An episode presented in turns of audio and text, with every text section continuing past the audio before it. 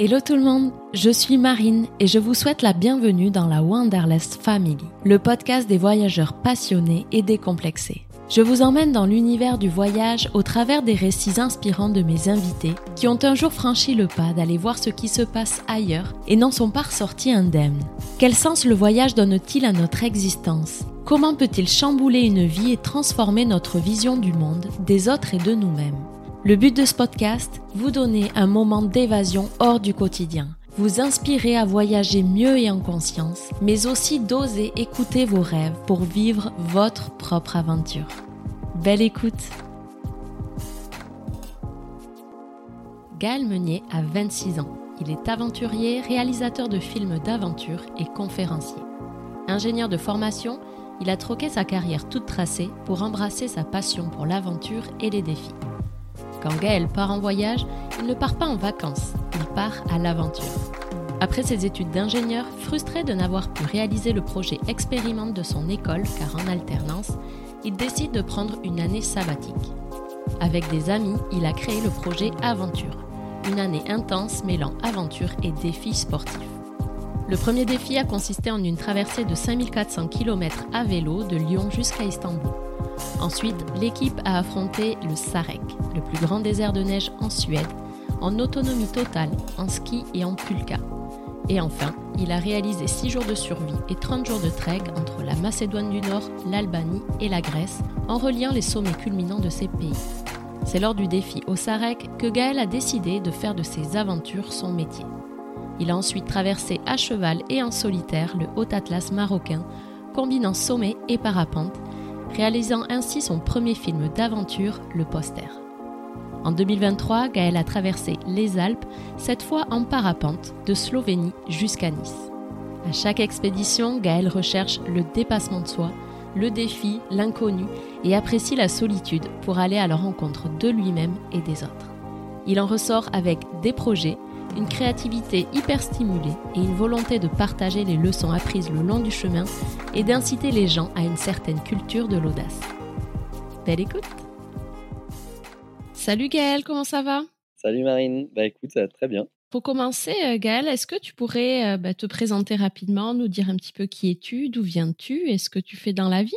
Avec plaisir. Je m'appelle Gaël j'ai 26 ans, je suis originaire de Lyon. J'ai deux frères, Martin et Pierre-Antoine. Mes parents aussi sont à Lyon. Et j'ai fait une école d'ingénieur après mon lycée à l'ICAM. J'ai eu la chance de pouvoir partir déjà à l'étranger à, à, cette époque-là. J'ai fait six mois en Inde et six mois en Autriche pendant le pendant les la prépa. Donc ça c'était vraiment des super moments. Et ensuite euh, je suis parti avec des copains. On a organisé le projet aventure. On est parti pendant un an faire différents projets sportifs. Du vélo du ski du trek de la survie. Et après ça donc j'ai commencé à, à partir tout seul et à faire la traversée du Haut Atlas marocain avec euh, l'objectif de faire un documentaire que j'ai réalisé parce que j'avais l'objectif d'essayer de, devenir, euh, d'en faire de mon métier, de faire de, mes aventures mon métier. Et après ça, donc j'ai continué jusqu'à aujourd'hui. Aujourd'hui, je fais des conférences en entreprise. C'est mon métier, c'est-à-dire que je pars à faire des expéditions, je fais des documentaires et je fais des conférences ensuite avec des ateliers en entreprise.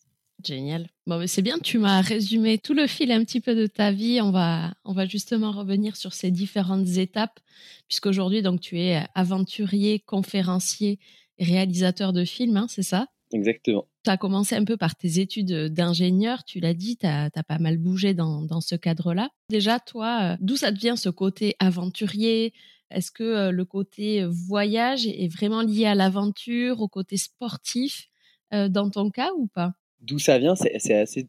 J'ai jamais réussi à trouver vraiment le, le début quoi de, de ça. J'ai fait du scoutisme pendant plein d'années, pendant plus de dix ans euh, quand j'étais jeune. Ça m'a énormément. J'adorais aller voyager, enfin aller barouder dehors, aller construire euh, nos, nos installations sous, sous la pluie, même par, parfois. Voilà, c'est ça.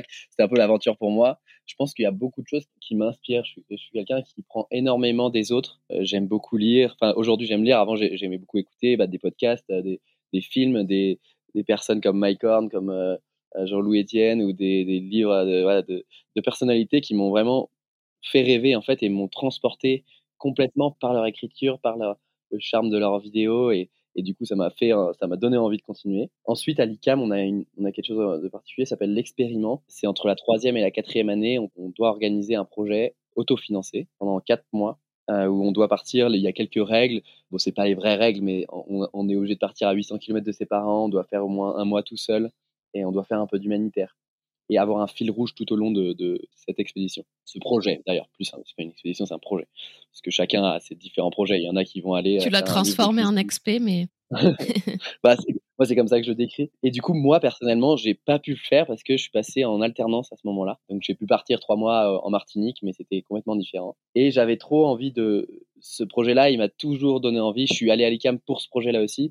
Et finalement, bah, au bout de deux ans, je me suis dit non, mais j'ai envie de gagner ma vie. Tant pis, je fais, euh, je passe en alternance. Je sais que derrière, j'avais envie de faire un tour du monde ou quelque chose comme ça. Et il y a un jour, du coup, j'étais en quatrième année et je suis arrivé dans la chambre d'Albéric, un de mes meilleurs copains, avec deux cartes du monde que je venais d'acheter euh, au supermarché du coin. Et, je lui dis, bah, bon, Albé, on, part où? Je lui avais déjà parlé un peu de, ces choses-là que je voulais faire, de ce tour du monde. Et du coup, euh, on a commencé à y réfléchir, à avancer. On a créé le projet Aventure. On a, il y a Com qui s'est ajouté dans le groupe, donc un troisième, un troisième copain. Et puis Henri qui est revenu aussi après. Donc on a, on a créé ce projet-là et, euh, et je pense que c'est ça l'origine. C'est un peu l'expériment, le, le, fait de pallier à ça, de rêver et de se dire bon, bah, moi aussi je veux faire quelque chose. Et puis derrière, bah, de commencer à partir. Tu as attendu la fin de tes études pour te donner un peu une année euh, sabbatique pour réaliser ces, ces trois grands défis euh, sportifs. Donc là, c'était un projet vraiment collectif. Donc, tu l'as dit, il y avait un trek euh, de, 30 jours, je crois, en Albanie, Macédoine et Grèce. Vous avez fait aussi Lyon-Istanbul à vélo et vous êtes parti dans le parc national du Sarek en Suède. Donc là, c'était 19 jours de survie en mode euh, ski de rando, ski nordique avec des poulkas. Est-ce que chaque défi avait un objectif derrière, le, défi dans le défi finalement? Raconte-nous un petit peu ces, différentes expériences bah, le, thème global, c'était parcourir l'Europe à vitesse humaine. Donc quelque chose qui était important pour nous, c'était de prendre du temps. On est parti, quand on a fait Lyon-Istanbul à vélo, c'était deux mois et demi, donc c'est quand même un temps assez long. Qui finalement, euh, à la fin, on s'est dit, bon, ça aurait pu être plus long parce qu'on avait envie de continuer. Bah, pareil, euh, les, les, 30 jours pour moi de trek, c'est quand même un temps assez long où on fait que de la marche, donc on va moins vite. Et on apprécie de, de, de prendre le temps de, de visiter, de, enfin, de, pas, c'est même pas de la visite parce qu'on va pas, on visite pas les villes, on va, on, en fait, on, c'est vraiment prendre le temps de la, marche et de découvrir profondément ce, sport-là. Quoi. Euh, le Sarek, c'est 19 jours euh, au milieu de nulle part, en, autonomie totale. C'est plein d'expéditions qui, se retrouvent au, travers de ce chemin-là, du temps long. Et puis chaque, chaque expert a un peu ses, objectifs et, sont complètement différents. Quand on est, on est parti à quatre en vélo, on avait tous les quatre envie de faire un, projet à vélo. voilà, le projet c'était Lyon, Monténégro, Nice de base qui finalement s'est transformé en Lyon-Istanbul euh, avec le Covid parce qu'on est arrivé au Monténégro, il y avait toutes les frontières derrière nous qui se fermaient. Et là, on avait une option, c'était soit on rentre en bus, et la deuxième option, c'était soit bah, on fait autre chose et on, continue. Et du coup, on s'est dit, bah non, mais on n'a pas envie de, on n'a pas envie de rentrer là maintenant. Ça fait que même pas, ça faisait même pas un mois qu'on, ça, faisait un mois qu'on était parti. Et euh, on a, on nous avait envoyé un message sur Instagram en nous disant, mais euh, pourquoi pas Istanbul? On avait un peu rigolé au début quand on a vu ça, et puis après on s'est reposé la question, mais on a dit, mais mais ouais, en fait, carrément la distance est à peu près bonne. Ça peut être trop stylé. C'est la, c'est la, la, porte de l'Asie. Donc c'était un bel objectif pour nous et on s'est dit, ok, bon bah, let's go, on continue. Et puis on a, continué. Et pour moi, c'était un peu, en gros, tout le début jusqu'à Monténégro. On a fait toutes les Alpes. Donc l'école des Alpes qui était magnifique, qui était pour moi un truc incroyable parce qu'il y avait ce côté un peu dépassement de soi où on devait bah, forcer tous les soirs à, pour monter l'école et ce côté grandiose d'être au milieu entouré d'énormes euh, sommets et plus on avançait moins il y avait ça et en fait pour moi il y a une grosse différence après le euh, Monténégro c'est que on était beaucoup plus dépaysé en fait on était vraiment dans l'Europe jusqu'au Monténégro et dès qu'on arrive vers l'Albanie la Macédoine la, Bulgarie, tous ces pays-là, c'est tellement différent du reste, c'est des pays qui sont ah, quand même un peu plus pauvres, où les routes se transforment en chemin, et en fait, euh, du coup, nous, on était avec nos vélos de route et on suivait les nationales sur Maps.me, notre application préférée. Et en fait, euh, on arrive là-bas et on, se retrouve sur des chemins, quoi. Donc, euh, on a dû s'adapter à ça et c'était quand même des moments assez forts aussi à ça. Sur la même année, vous, avez, vous êtes parti après dans le Sarek aussi. Ouais, donc là, ensuite, on est rentré en France, on a, on a acheté un van qu'on a aménagé. Tout était prévu, hein. on avait vraiment un an de projet. On repart en van et on, on, avait pour objectif de passer quatre mois et demi à peu près en Suède et du coup de faire aussi le Sarek. Le Sarek, c'est un grand désert de neige qui est au nord du cercle arctique polaire, donc vraiment tout au nord de la, Suède, en Laponie. On dit que c'est le plus grand désert de neige d'Europe parce que vraiment il est, n'y a pas de réseau. C'est bah, le plus grand désert de neige d'Europe, mais ça veut un peu tout et rien dire parce qu'il y a quand même des arbres. Il y, a, un peu de montagne. C'est un, désert dans le sens où il n'y a pas de réseau, où il y a, très peu, il y a personne qui habite ou très peu de gens qui habitent à part les Samis. C'était assez particulier. Et donc là, c'est 20 jours en autonomie totale avec des poulkas, donc des gros traîneaux qu'on tirait derrière nous. Là, on n'était plus que trois, donc on, on part avec deux poulkas, 180 sandwichs. Mais voilà, l'idée c'était de tester votre autonomie à fond, quoi. Ouais, c'était bah, même pas un test parce qu'on était sûr de nous mais voilà on, avait vraiment envie de le faire mais euh, enfin à la fois on était sûr de nous. On, savait qu'on voulait partir à, à, peu près à 18 jours on devait avoir pris 23 23 jours de, nourriture. Ce qui était important c'était encore le temps long le, fait de, se retirer un peu du monde et de pas avoir de réseau. Et donc là c'était quand même un, chouette projet dans le sens où on a eu euh, on est ressorti avec beaucoup de choses euh, derrière en fait, on a eu huit jours de mauvais temps dans tout le, trip et on avait, c'était des jours blancs où on n'arrive pas à différencier la neige des nuages, quoi, parce que c'est tout gris devant. Il y avait juste du vent, du brouillard et on avançait comme ça et on, parfois on se parlait même pas euh, pendant qu'on marchait parce qu'il y avait trop de vent. Et du coup, on était les uns derrière les autres. Parfois, on séparait de 50 mètres, 100 mètres. Et du coup, on a eu vachement ce, côté de se retrouver personnellement et se retrouver soi-même profondément, accepter l'ennui de, se dire bon bah on est euh, au milieu de nulle part, on est tout seul et d'accepter cette solitude. Et en fait, ça, c'est quelque chose que j'ai vachement euh, aimé finalement. Au début, c'est difficile de s'ennuyer, c'est difficile la solitude. Et puis on, l'apprivoise et on avance comme ça. On avait, j'aime bien la phrase d'Elbé qui dit, bah, on avait euh, un mot qui nous traversait l'esprit, puis on le cogite et on le travaille, on le secoue, on le secoue, on le secoue, et on le travaille jusqu'à ce que, euh, l'idée elle, grandisse et elle grandisse et elle grandisse. Et puis on est tous les trois ressortis avec différents projets de cette expédition moi, l'envie de, envie d'essayer de vivre de ça. Albé, il avait envie de faire un projet derrière, et euh, comme aussi, il avait un projet d'un, van. Voilà, on avait chacun en train de cogiter. Il y en avait qui, bah, comme c'était assez concret, il dessinait ses trucs, il, imaginait son van, comment il voulait le faire. Je me disais, mais qu'est-ce que je peux faire? Comment je peux faire? Bon, bah, ok, il faudrait que je téléphone à des gens en rentrant euh, pour savoir si on, c'est possible de vivre de ces aventures. Parce que ça existe vraiment, les, les mecs qui vivent de ça, et comment ils font? Et voilà, on avait chacun nos, questions et on avançait. Et puis le soir, on se posait des questions, on réfléchissait sur des. Vous avanciez aussi le soir ensemble, le fait de vous retrouver. Ce sur quoi tu avais réfléchi hein, pendant la journée, finalement, tu pouvais échanger avec euh, tes potes le soir qui étaient un peu dans la même dynamique aussi. Ouais, exactement. C'était agréable. Et puis les, jours où on pouvait discuter, c'était cool aussi de pouvoir échanger ensemble, euh, même en marchant. Et justement, hein, tu l'as dit, moi, ça faisait partie un peu des questions. Finalement, euh, je me demandais quand tu te lances comme ça dans des défis, le fait de justement de t'extirper un peu du monde, de chambouler ta routine, chambouler tes, repères euh, liés au temps, euh, une certaine forme de liberté puisque tu t'extirpes du temps, vivre l'instant présent, répondre à tes besoins primaires. Est-ce que euh, pour toi, c'est ça la vraie vie finalement? Bah, Ça en fait partie. Il n'y a pas que ça parce qu'il y a plein d'autres choses qui sont hyper importantes pour moi dans mes valeurs, dans je sais pas, la famille, les amis, c'est hyper important pour moi. Donc je, ne me verrais pas être un ermite toute ma vie ou être tout le temps en expédition. C'est hyper important pour moi aujourd'hui de me poser, de consacrer voilà, du temps pour mes expéditions, mais du temps aussi pour, pour ma famille, pour mes amis, euh, pour prendre des bières, euh, euh, aller faire du rugby le, lundi soir. C'est quelque chose qui est important pour moi aujourd'hui. Mais oui, ça fait partie de la vie et je pense qu'il y a plein de bienfaits dans, dans ces expéditions.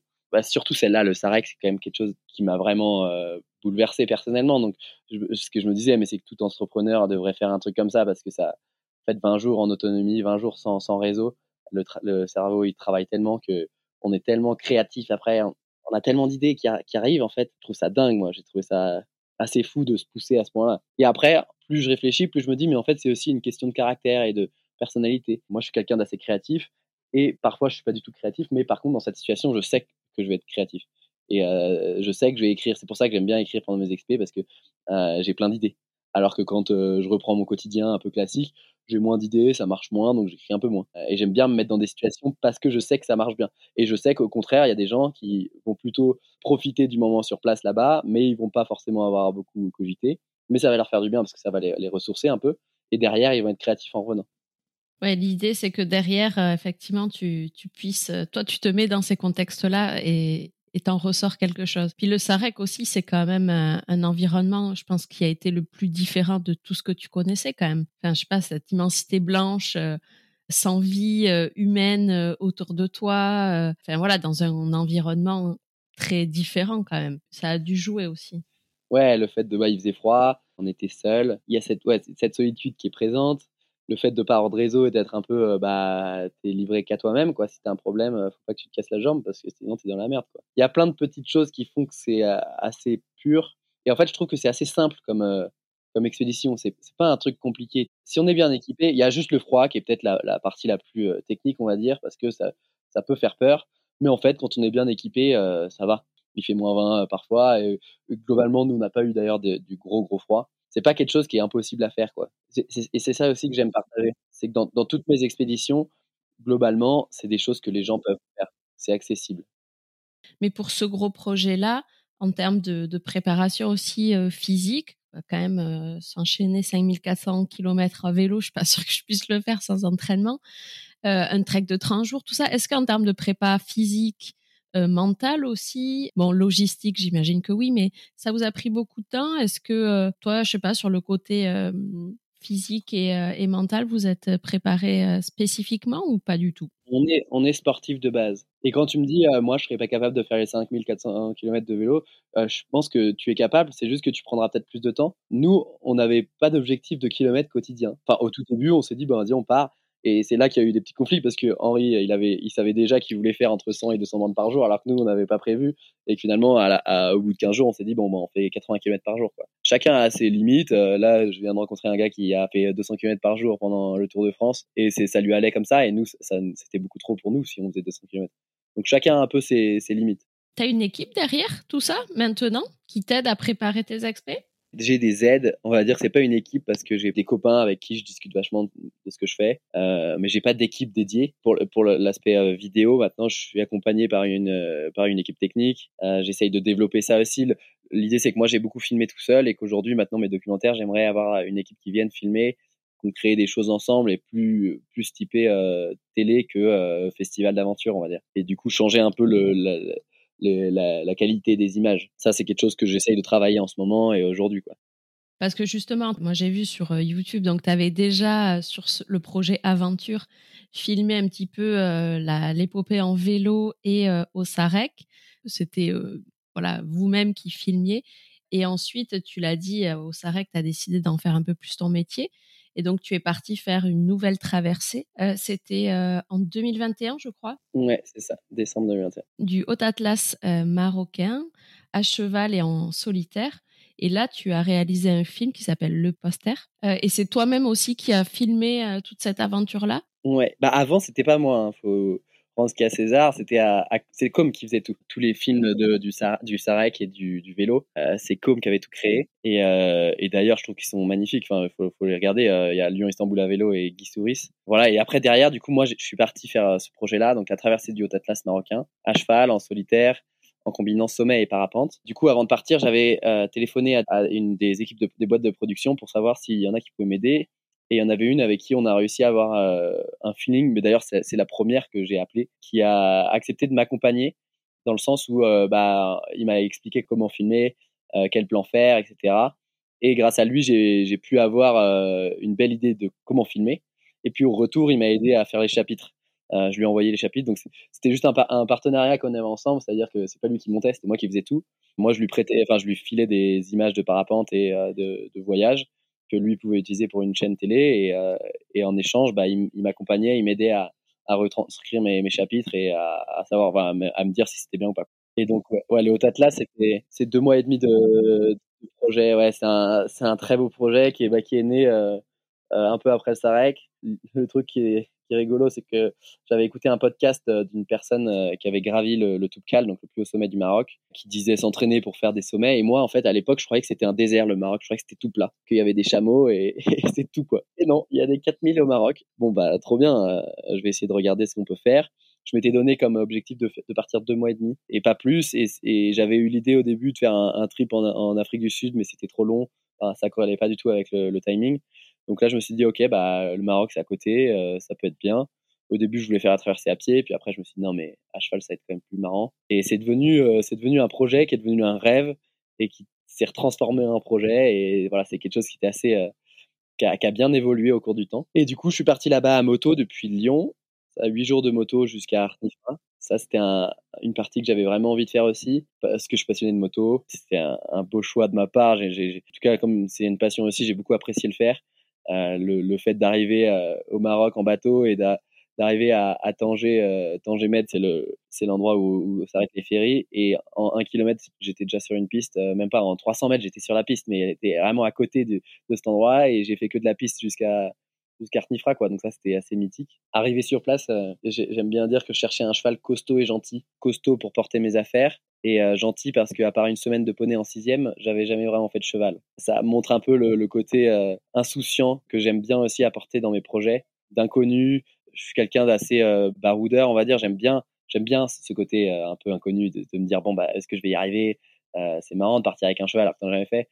Mais après, euh, faut se dire que bah, j'aime beaucoup les animaux. J'ai ma cousine qui dresse des chevaux, qui m'a donné plein de conseils, euh, et j'ai pris le temps de, de, d'essayer de comprendre comment fonctionnait un cheval avant de partir. Mais ça reste très inconnu pour moi dans le sens où j'en ai jamais rien fait. Quoi. Donc les 15 premiers jours sont vachement difficiles. Souvent, d'ailleurs, c'est à peu près ça qui se passe dans mes expés, c'est qu'il y y a entre 5 et 15 jours où j'ai du, du mal à m'y mettre dedans. Et là encore plus particulièrement parce que j'avais euh, j'avais mes objectifs, donc j'en avais 5 c'était de faire des sommets, faire du parapente, faire la traversée à cheval, euh, faire les 1500 km de la traversée. Euh, le dernier, c'était euh, rencontrer les berbères. Donc, sommet, parapente, berbère, c'est, enfin, pour moi, ça allait bien ensemble. J'essaye toujours de faire des, des, des, objectifs qui sont assez réalistes. J'ai pas envie de me leurrer, de justement de, de, de foirer. J'aime pas abandonner, donc c'est quelque chose qui est important pour moi d'avoir des objectifs qui sont peut-être rigolos parce que quand on me disait mais comment tu vas faire ton, ton cheval en parapente? Et oui, c'était ma question. Tu le laisses à des berbères Je demandais à des berbères de le laisser, exactement, de, le garder, et puis je partais. Pour moi, c'est assez simple de demander aussi aux, gens de m'aider. Donc euh, voilà, mais c'est clair que pour chaque personnalité, c'est complètement différent. Et du coup, pendant les 15 premiers jours, j'arrivais à, à, garder mon rythme de 30 km par jour pour faire les 2500 km, pour euh, les 1500 km, pardon. Par contre, je faisais très peu de sommets, très peu de parapente, pas de parapente d'ailleurs. Je rencontrais les berbères le, soir, mais je partais le matin très tôt. Et je, faisais ça à cheval, mais je montais pas ma jument, j'étais à côté d'elle. Et du coup, au bout de 15 jours, je me suis posé, je me suis dit, mais Gaël, pourquoi t'es venu faire ça, quoi, en fait? Quel est, Quels sont tes objectifs?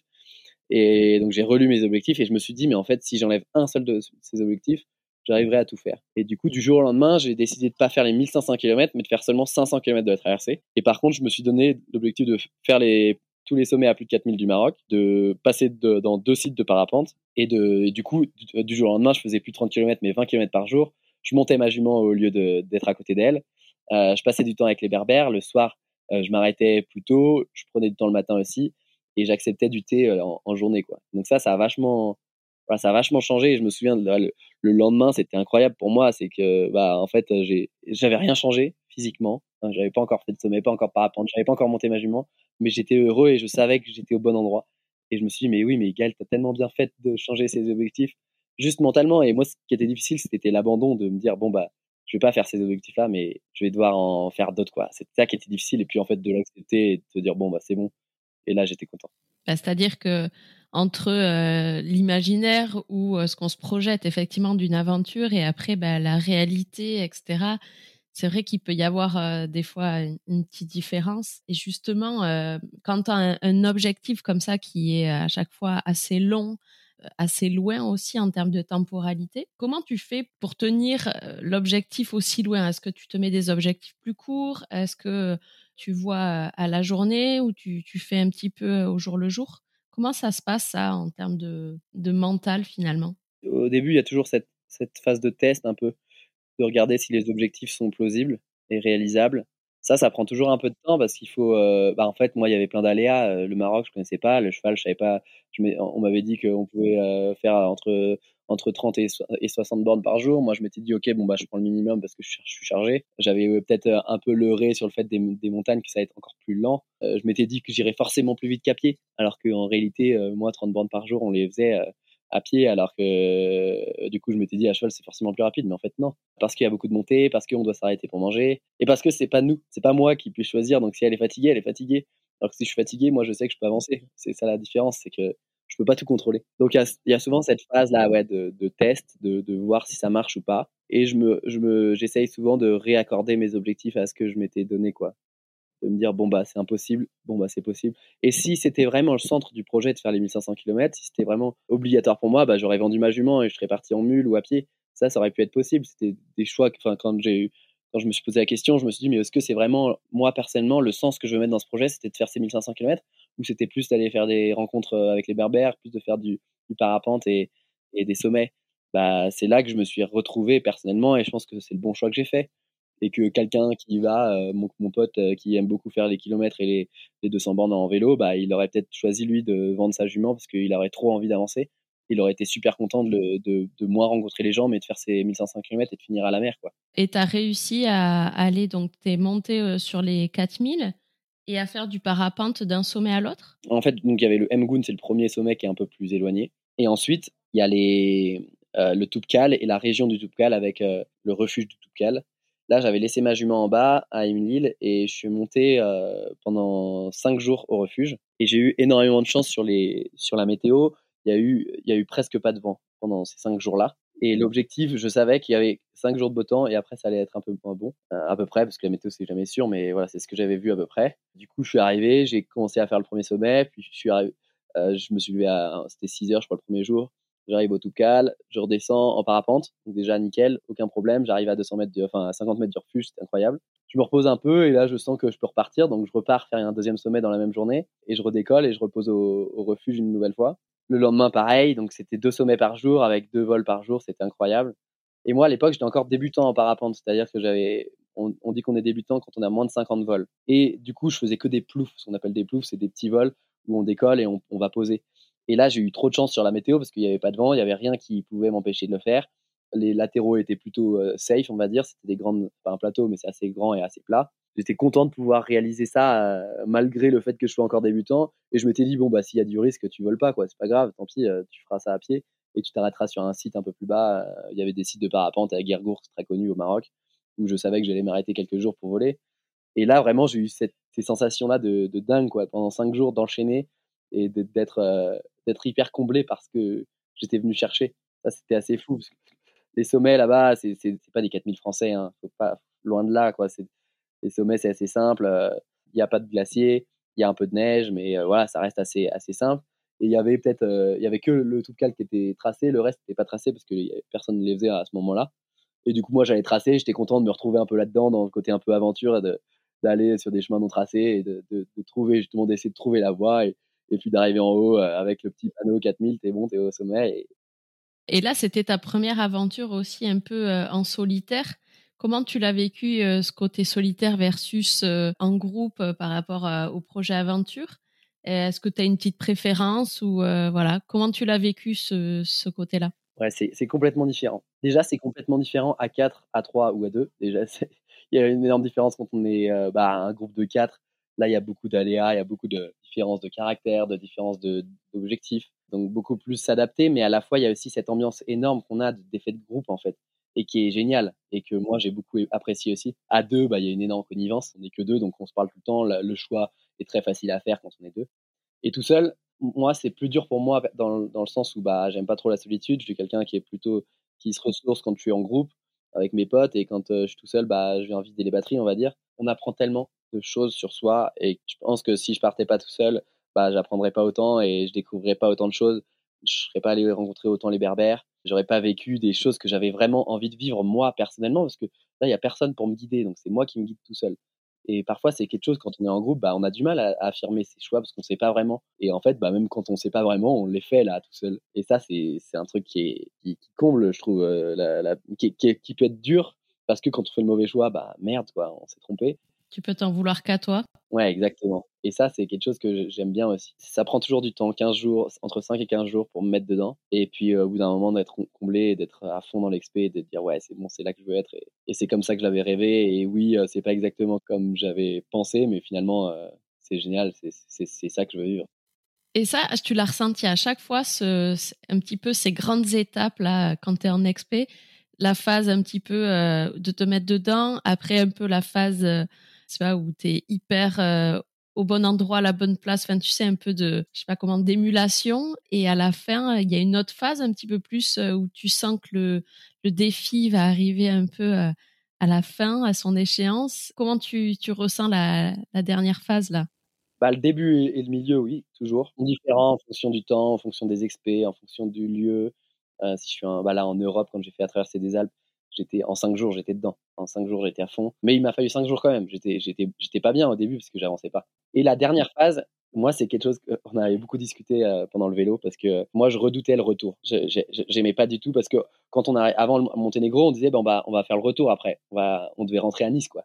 Rentrer. Alors que c'était que la moitié du trip.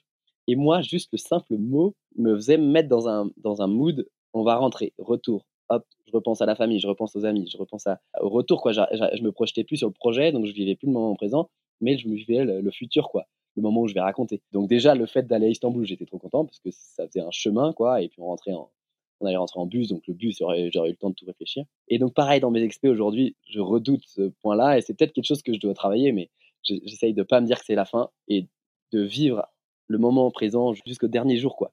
Et le dernier jour, là, je me dis, parce que c'est aussi un moment qui est agréable de, repenser au retour, de, de penser qu'on va retrouver la famille, qu'on va prendre une bière, de se dire qu'est-ce, que, qu'est-ce qui me manque, qu'est-ce que je vais apprécier le plus en rentrant. Mais je trouve que du coup, si on, est trop dans le futur, bah, on, on vit plus ce qu'on veut vivre.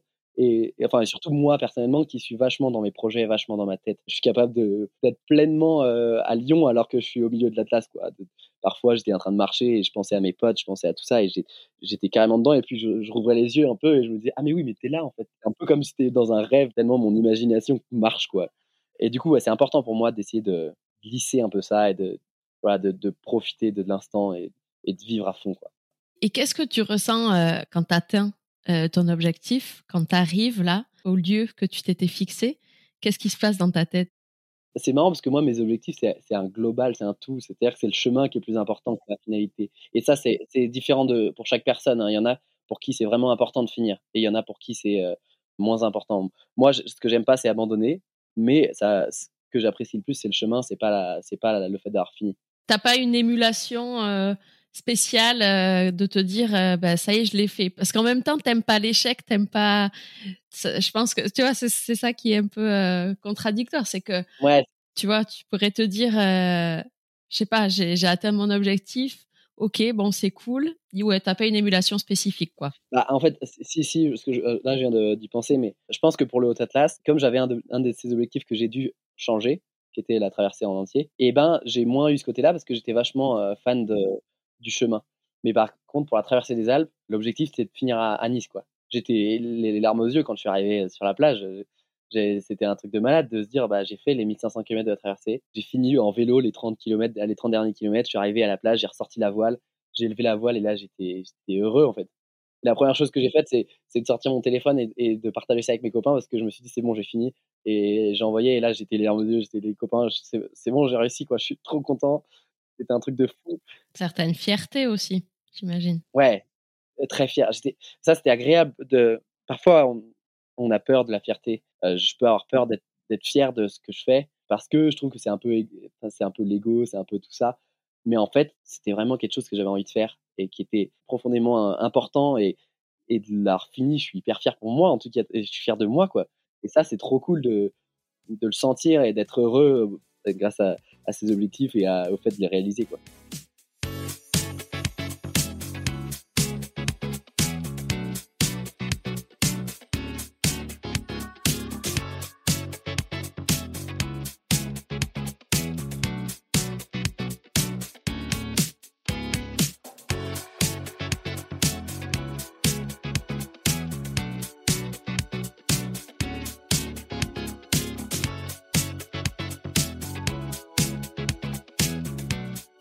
En 2023, euh, parlons-en, tu, as fait la traversée des Alpes euh, en parapente, en vélo et euh, à la marche, donc à la seule force de tes, bras et tes jambes. Hein. Donc tu es parti de, Slovénie, c'est ça, jusqu'à Nice? Ouais, l'idée du trip, c'était de suivre les traces de Didier Favre. Didier Favre, c'est un monsieur qui faisait du deltaplane dans les années 80 et il avait tenté par trois fois de, de, de partir de Nice et d'arriver jusqu'en Slovénie et il avait fini à GC Nice. Et donc moi, je suis parti à AGC Nice en train et l'idée c'était de rentrer jusqu'à Nice en volant. Et lui, la façon dont il faisait, c'était que c'était très euh, puriste dans le sens où il, a fait ça que avec la force de ses jambes et, de son deltaplane. Il mettait parfois une journée à monter tout son matos parce qu'il il montait en deux fois. Il arrivait au sommet, il posait son, son aile, il allait chercher son harnais en bas. Et il a réussi à faire tout ça. Lui, c'était en trois mois. C'était un énorme projet. Euh, à l'époque, c'était euh, un truc incroyable qu'il avait fait parce que c'était pas du tout les, les mêmes performances qu'aujourd'hui. Et du coup, moi, dans cette idée-là, un peu puriste de pas euh, utiliser d'éléments à moteur, bon, j'ai un peu triché, j'ai pris un vélo électrique une fois. Mais à part ça, c'était que la force de mes jambes. Quelquefois des, des vélos quand il pleuvait, il faisait pas beau, je demandais aux gens de me prêter un vélo et d'avancer un peu. Et sinon, le reste, c'était ouais, que en volant c'est assez fou et j'aime bien parler un peu de ce côté euh, parapente parce qu'il y a plein de gens qui connaissent pas forcément ce sport-là. En fait, en parapente, on peut voler euh, jusqu'à 10 heures par jour avec les, thermiques, les, masses d'air chaud qui chauffent au sol et qui transforment en bulles d'air chaud qui montent et qui forment un peu un cylindre dans le ciel et qui vont jusqu'au nuage et qui vont se transformer. En fait, cet air chaud, elle va se transformer en nuage derrière en, en, aspect un peu euh, gazeux. Nous, on se balade de, thermique en thermique, de nuage en nuage et de montagne en montagne. Et c'est comme ça qu'on avance. Ça te permet de remonter, c'est ça? De reprendre de l'altitude? Ouais, c'est un peu comme des ascenseurs. Quoi. C'est, c'est juste une masse d'air chaud qui monte, qui est plus chaude. Bah, l'air chaud monte par rapport à l'air froid. Et quand il y a, je crois que c'est une température entre 2 euh, et 3 degrés de différence, un, terrain euh, de, blé jaune entouré d'herbes vertes, il va chauffer beaucoup plus vite. Et du coup, il va créer cette différence de température. Et dès qu'il y a quelque chose qui va le faire bouger, une voiture qui va passer, un coup de vent, bah, il va s'envoler. Et nous, on va pouvoir transporter et enrouler, on dit, on, parce qu'on tourne à l'intérieur de ce cylindre jusqu'en haut. Et parfois, les cylindres sont tout petits, ils font 50 mètres carrés, et parfois, ils font 1 km carré. C'est ce qui te permet, en fait, à chaque fois, de pas, ben, à un moment, redescendre pour remarcher et remonter, c'est ça? Ouais, c'est ça. En fait, on va se balader de thermique en thermique, et dessus, souvent, les, les thermiques sont, sont rassemblés autour des crêtes des montagnes, ils sont soufflés par le vent et ils remontent la montagne. Et du coup, là-haut, il y a souvent presque tout le temps des thermiques, alors que dans la vallée, il y a beaucoup moins de thermiques parce qu'ils sont pas, il y a pas, ils sont pas poussés quoi. Et du coup, on va longer les, les, les crêtes et dès qu'on arrive au bout de la, crête, il faut qu'on aille sur une autre montagne. Et du coup, là, on va, on va perdre de l'altitude jusqu'à l'autre côté et puis on va reprendre un thermique assez bas et on va remonter et on va avancer comme ça. Et il y a parfois, on ne trouve rien et du coup, on pose et là, on remonte à pied. Et du coup, là, toi, tu t'es fait comme ça des, des journées entières euh, que à voler à travers euh, la chaîne des Alpes, quoi. Ça va être dingue, niveau paysage et tout. Ouais, c'était assez dingue. J'ai eu, eu, des super journées, des journées un peu moins bonnes. Je suis parti en juillet, il y a eu beaucoup de vent d'ouest cette année. Et donc ça, c'était assez compliqué, mais j'ai réussi à faire des, des, vols de 100 bornes au début. 7 euh, heures de vol, je crois que c'est 7 heures mon plus gros vol. Et des journées où bah, je faisais que 10 km, 20 km parce qu'il euh, il y avait trop de vent. Et donc je décollais, j'allais poser en bas et je remarchais. Et puis euh, parfois, j'allais prendre un vélo parce que je savais que ça ne me volait pas et j'avançais un peu plus. Mais par contre, c'était assez fou à se dire qu'on est transporté par une masse d'air grâce à un, petit chiffon qui est au-dessus de notre tête et puis on avance comme ça. Euh, moi, j'avais tout ce qu'il fallait sur moi dans le sens où j'avais euh, euh, mon matériel de bivouac, mon matériel pour faire pour manger. Tu mangeais en vol? En vol, je me faisais des sandwichs. Tu, fais, tu te fais ton sandwich en vol? Non, non, je me prépare avant. Il y en a qui ont parfois leur, leur gamelle, c'est assez rigolo. Il y a des vidéos où les gens ils ont leur, leur gamelle et ils sortent même leur fourchette mais en réalité, c'est un peu compliqué de, de, manger euh, en volant. Moi, je mange tout le temps dans les transitions parce qu'il y a beaucoup moins de masse d'air qui bouge, alors que quand on est près des reliefs, bah, ça bouge beaucoup. C'est là où c'est plus dangereux. Donc, il faut s'adapter à, à, chaque, à chaque endroit. Tu as dû te faire des petites frayeurs, non, quand même? Euh, Un peu, ouais. Ce qui est assez fou, c'est que quand je volais avant, j'avais souvent, quand je faisais des plus de 100 km par jour, j'avais au moins une fermeture, on va dire. Une fermeture, c'est quand la, une partie de la voile se ferme et se met en chiffon, elle se ferme dessous, quoi. Donc ça, ça fait peur, on, est habitué, on, s'entraîne pour, euh, pour pallier à ça et pour s'en sortir si jamais il y a ça. Mais ce qui est dingue, je pense que c'est lié à la fois euh, à ma concentration, parce que j'étais vraiment hyper concentré, mais aussi au fait d'être un peu plus lourd sur la voile et puis mon niveau qui a augmenté. Mais j'en ai eu euh, trois dans tout le projet. Alors qu'avant, c'était presque à chaque vol une. Et donc ça, j'ai cette évolution assez fou et j'étais content du coup pour moi parce que c'est un sport qui est quand même dangereux, qui peut être mortel et donc, il faut être conscient de tout. Moi, aujourd'hui, j'essaye de travailler ça. Voilà, je suis passionné par le parapente, donc j'ai appris énormément de choses. Il y a beaucoup, beaucoup de théories à savoir. il y a plein d'aléas dont on ne peut pas forcément être conscient. Du coup, il faut pas voler quand on n'est pas quand on peut pas être conscient des risques.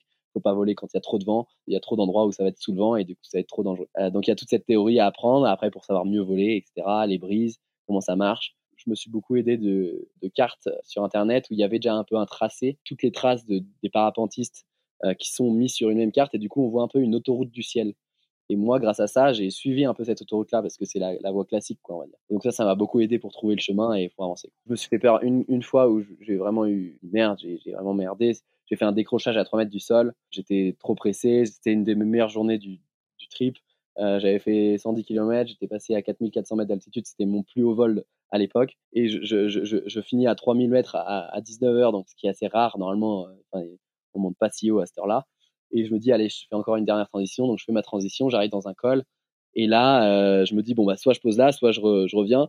Et si je revenais, bah, je descendais la montagne, donc c'était un peu bête. Et donc je me suis dit, je vais poser, mais j'étais assez, j'avais pas beaucoup de marge pour poser.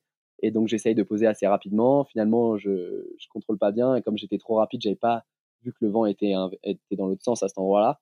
Et donc je me suis fait accélérer j'ai dû poser en vitesse et j'ai trop freiné. Donc j'ai cassé l'aspect le, volant de la voile et du coup j'ai décroché. Et donc je suis tombé de, de 3 mètres d'un coup. Quoi. Donc je me suis rien fait heureusement, mais je me suis fait peur et je me suis dit mais merde Miguel, ça sert à rien il est 19h, tu as fait ton meilleur vol de la journée et là tu es là en train de chialer parce que tu, viens de faire de la merde et que tu jamais dû faire ça quoi. Et donc ça ça m'a ouais, ça m'a un peu bouleversé, ça m'a remis un peu en cause et de me dire bon bah Gaël, faut que tu fasses encore plus attention. Euh, surtout après des vols comme ça de, de 7 heures de vol. Faut pas tenter des choses à cette heure-là, autant poser euh, un peu avant et, puis euh, continuer de, pouvoir faire ton trip le lendemain. Donc ça, c'était la dernière aventure. Et quand on regarde un petit peu toutes tes aventures, tu as choisi quand même des moyens de transport super différents, plutôt bas carbone hein, et plutôt insolites. On, entend avec le cheval, le parapente, c'est vrai que c'est pas forcément très commun. C'est quoi tes motivations justement à varier un peu le, ces modes de transport, varier un peu les environnements aussi. Ouais, je sais pas, que c'est une volonté pour toi de pas te spécialiser dans un type d'aventure, euh, de te challenger encore plus à chaque fois, de chercher en toi d'autres ressources. C'est quoi un petit peu le, le, le why derrière euh, ces différents modes de transport? Est-ce que aussi le fait que ce soit bas carbone, c'est quelque chose qui est important pour toi? Ouais, il y a plusieurs choses qui sont importantes pour moi. Euh, bah, il y a l'inconnu, d'une part, le fait de pas savoir, d'être un peu dans le, nouveau. Les rencontres aussi, d'aller d'aller rencontrer les gens. Quand on arrive dans un champ en parapente et que euh, il y a la dame qui arrive, euh, qui, habite à côté, qui me dit euh, tu veux venir boire un verre d'eau? Oui. Tu veux venir manger un coup? Oui. Et après elle me dit tu veux dormir là Oui. c'est des moments qui sont assez uniques. je pense que si j'étais arrivé en voiture, bah j'aurais pas eu cette chose-là, ça aurait pas été possible. À cheval, pareil, c'est assez nouveau et, et ça donne envie d'aller poser des questions, ça donne envie de comprendre qu'est-ce qu'il fait là. Euh, qu'est-ce que je fais là du coup? Et du coup, moi, j'aime beaucoup ce côté-là de cette relation que je peux avoir euh, avec les gens parce que euh, j'ai souvent cet accueil qui est, qui est grandiose et qui est unique dans, tous mes projets. C'est que j'adore aller voir les gens, rencontrer, discuter, partager ce que je vis et partager avec eux ce qu'ils vivent aussi. Donc ça, c'est des moments importants. Le côté bar carbone, c'est quelque chose qui est important pour moi. Je ne le mets pas au centre de mes projets dans le sens où c'est pas quelque chose que j'ai envie de parler parce que je, aujourd'hui je me sens pas assez, euh, je connais pas assez de choses et j'ai pas encore eu pris le temps de me renseigner à fond. Mais par contre, c'est sûr que je fais au minimum des choses. Je prends plus l'avion euh, ou je prends très peu l'avion.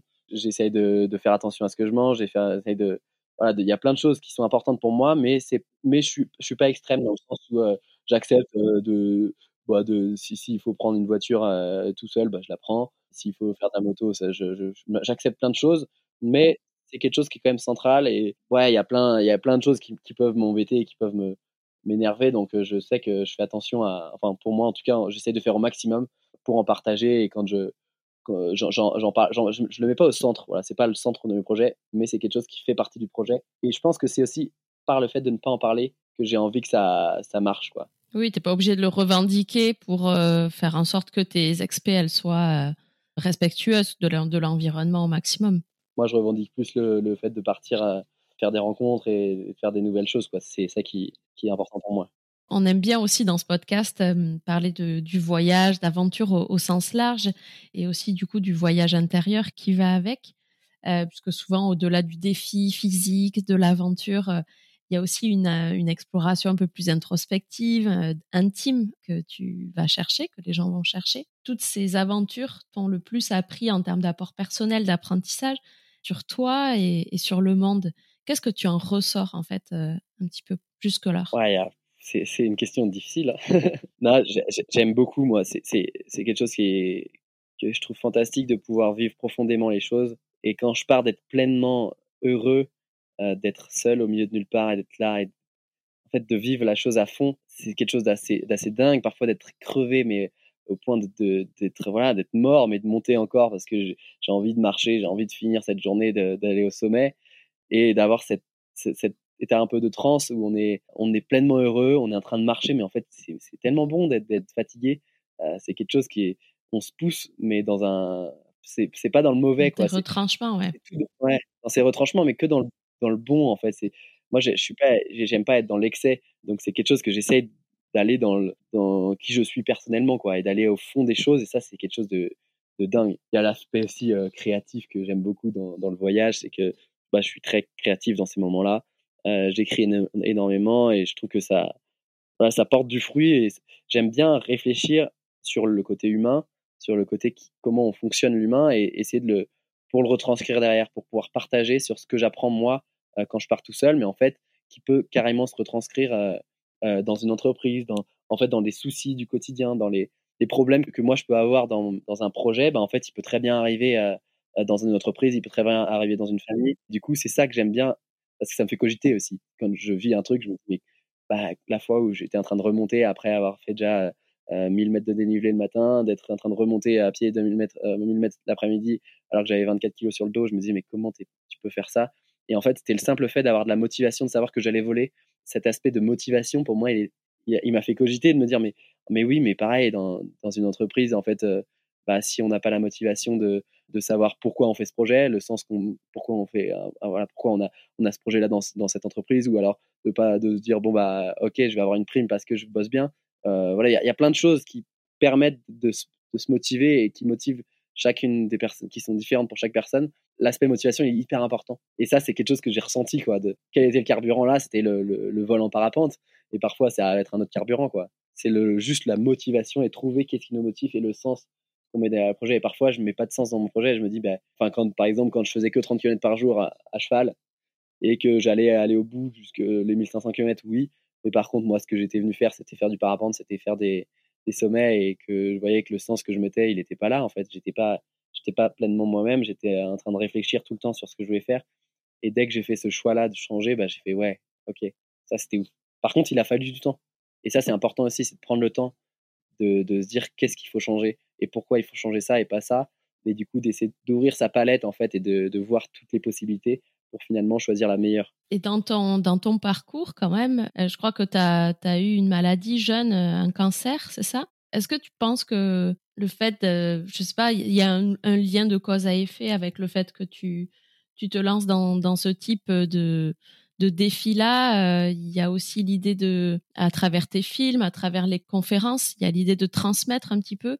Je crois que ça t'avait aidé à, ce moment-là de, ta vie euh, le fait d'avoir euh, un petit modèle d'inspiration ou te dire que finalement tout est possible, c'est aussi un de tes why un peu la, la, transmission, le partage. Ouais, complètement. Moi, j'ai eu un cancer à 15 ans, un cancer d'Hodgkin, et je me suis retrouvé à l'hôpital toutes les semaines, et voilà, et me faire perfuser quoi. Ce que, ce que je trouve rigolo, c'est que je, me souviens de, du matin d'aller d'aller creuser mes bosses, d'aller faire. J'étais passionné de vélo et je faisais du dirt, ça s'appelle des, des sauts de boss et j'allais creuser mes bosses le matin et l'après-midi j'allais me faire perfuser et en fait cette motivation elle est elle est née et elle a peut-être elle a grandi aussi grâce à, des euh, à des choses quoi. J'avais vu un poster d'un monsieur qui avait gravi l'Everest qui disait aussi avoir été malade et euh, il avait posé ça dans, dans à l'hôpital.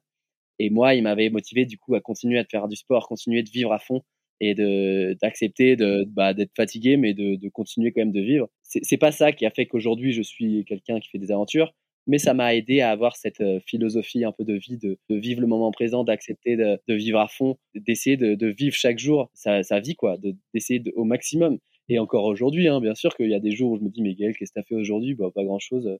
J'ai dans l'ordi pour bosser mes conférences, mais en fait, euh, j'ai pas vécu, quoi, parce que j'aime bien aussi bah, ces moments où bah, je vais faire de la rando, je vais faire des, marches où je suis pleinement moi-même. Mais je sais qu'il y a, y a cet aspect qui est important aussi, c'est d'être à l'opposé, en fait, pour s'en rendre compte si on est tout le temps euh, dehors en train de faire de la rando, bah, peut-être qu'à un moment où on va se lasser, on va oublier. Et le fait d'être devant l'ordi, bah, ça me permet de re-kiffer à fond euh, les moments où je suis dehors. Quoi. Ça a mmh. évolué au cours du temps. La maladie, bah ouais, elle m'a, elle m'a un peu transformé dans le sens où bah, j'ai, toujours été quelqu'un d'optimisme, euh, optimiste, pardon. J'ai toujours aimé faire du sport, mais le fait de prendre conscience qu'on peut mourir bah, presque du jour au lendemain, bah en fait on se dit bah ouais, il y a quelque chose à faire et faut pas laisser passer ces choses-là quoi. Et comment tu la gères justement cette part de, risque un peu euh, T'y penses ou t'y penses pas sur euh, quand tu fais la, traversée des Alpes Cette notion un peu de, danger, de risque, t'y penses ou pas? J'y pense dans le sens où c'est hyper important pour moi d'être conscient de, de, tout ce que je vais prendre comme risque au maximum. Si je me mets dans un endroit qui est difficile, euh, je peux le choisir en fait. Parce que oui, il y a des moments où j'ai envie de vivre un truc. Tant pis, ça va être peut-être un peu plus risqué, on va dire, mais je le sens bien j'ai envie de le vivre là. Par contre, d'aller dans un endroit sans être conscient et d'aller sous le vent et de se dire et de, se rendre compte sur place qu'on est dans la merde, bah là, c'est ça que j'ai pas envie du tout de vivre. Donc il y a beaucoup toute cette préparation, toute cette théorie que j'apprends, c'est pour être pour pallier au maximum ce risque-là de, l'inconscience. Par contre, si je suis conscient du risque que je prends, si euh, bah, par exemple si je suis en train de créer une boîte que je sais que je peux perdre euh, 100 000 balles parce que j'ai investi ça, mais que je suis conscient que je, les perds, ça me dérange pas. Mais si je suis pas conscient, bah, là il y a un problème. Bon, mais je pense qu'on va, on va devoir s'arrêter là, même si j'ai encore plein de questions. Juste pour terminer un petit peu les prochains projets, là, t'en es où euh, euh, d'aventure? C'est quoi? Bah, J'ai différents projets. Là, le, premier, c'est les conférences en entreprise. Donc, je développe énormément ce, ce côté-là, de, de, faire des, à la fois une conférence d'une heure et des ateliers, qui est important pour moi de partager. Et puis, c'est aussi un moyen de gagner ma vie. Tu fais en entreprise, en milieu scolaire et en milieu carcéral, c'est ça? Exactement. Au milieu. Euh, euh, scolaires, les écoles, collèges, lycées, même en prépa et en école d'ingénieur. J'ai des ateliers sur bah, la créativité, le brainstorming, c'est quelque chose qui me plaît énormément. Ensuite, il y a les entreprises, donc là, c'est passer des messages, à la fois euh, faire un peu un pas de côté et de partager sur euh, mes expéditions, mais aussi donner des tips, des outils, des messages par rapport à moi, ce que j'ai vécu et ce qu'on peut vivre en entreprise. Et en, milieu carcéral, bah là, c'est aussi un peu passionnant. Et ce que je dis, c'est qu'on peut tous avoir des problèmes dans nos vies. moi, c'était une maladie. Il y en a, c'était des problèmes familiaux, il y en a, c'est bah, des conneries quand ils étaient jeunes, par exemple, enfin, c'est un peu des détenus, quoi. Et du coup, je viens par parler de ce message d'espoir, du fait que c'est possible de s'en sortir et qu'on a tous la capacité de s'en sortir.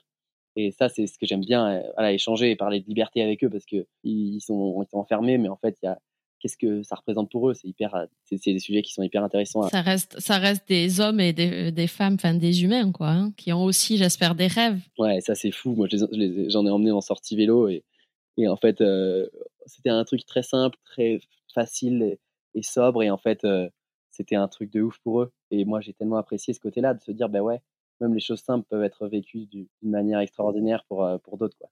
Donc il y a ça. Ensuite, je prépare un projet de, de, documentaire sur le cycle de l'eau, liquide, solide, gazeux, en réalisant différents défis sportifs avec différents intervenants. L'idée, c'est de partir du, du Mont Blanc, de faire du parapente jusqu'à les aiguilles de l'aiguille du Midi et descendre la vallée Blanche jusqu'à une cascade de glace, euh, faire du kayak sur l'Arve qui relie donc Chamonix jusqu'au lac Léman, faire le tour du lac Léman au kitesurf et rentrer en vélo jusqu'à Lyon. Et tout ça avec trois types d'intervenants, donc des sportifs de haut niveau pour l'aspect un peu extrême, belles images, des artistes pour le côté un peu philosophique, donc un écrivain et un, un photographe animalier, et des scientifiques pour l'aspect éducatif et théorie, avec un météorologue et un glaciologue. Et donc là, je, suis à la recherche d'un producteur en ce moment et de financement. Donc s'il y a des gens qui m'écoutent et qui vont être intéressés pour sponsoriser ou euh, pour m'aider dans, dans ces, ce genre d'aventure, euh, je suis très preneur. Vous pouvez me contacter sur euh, gaël,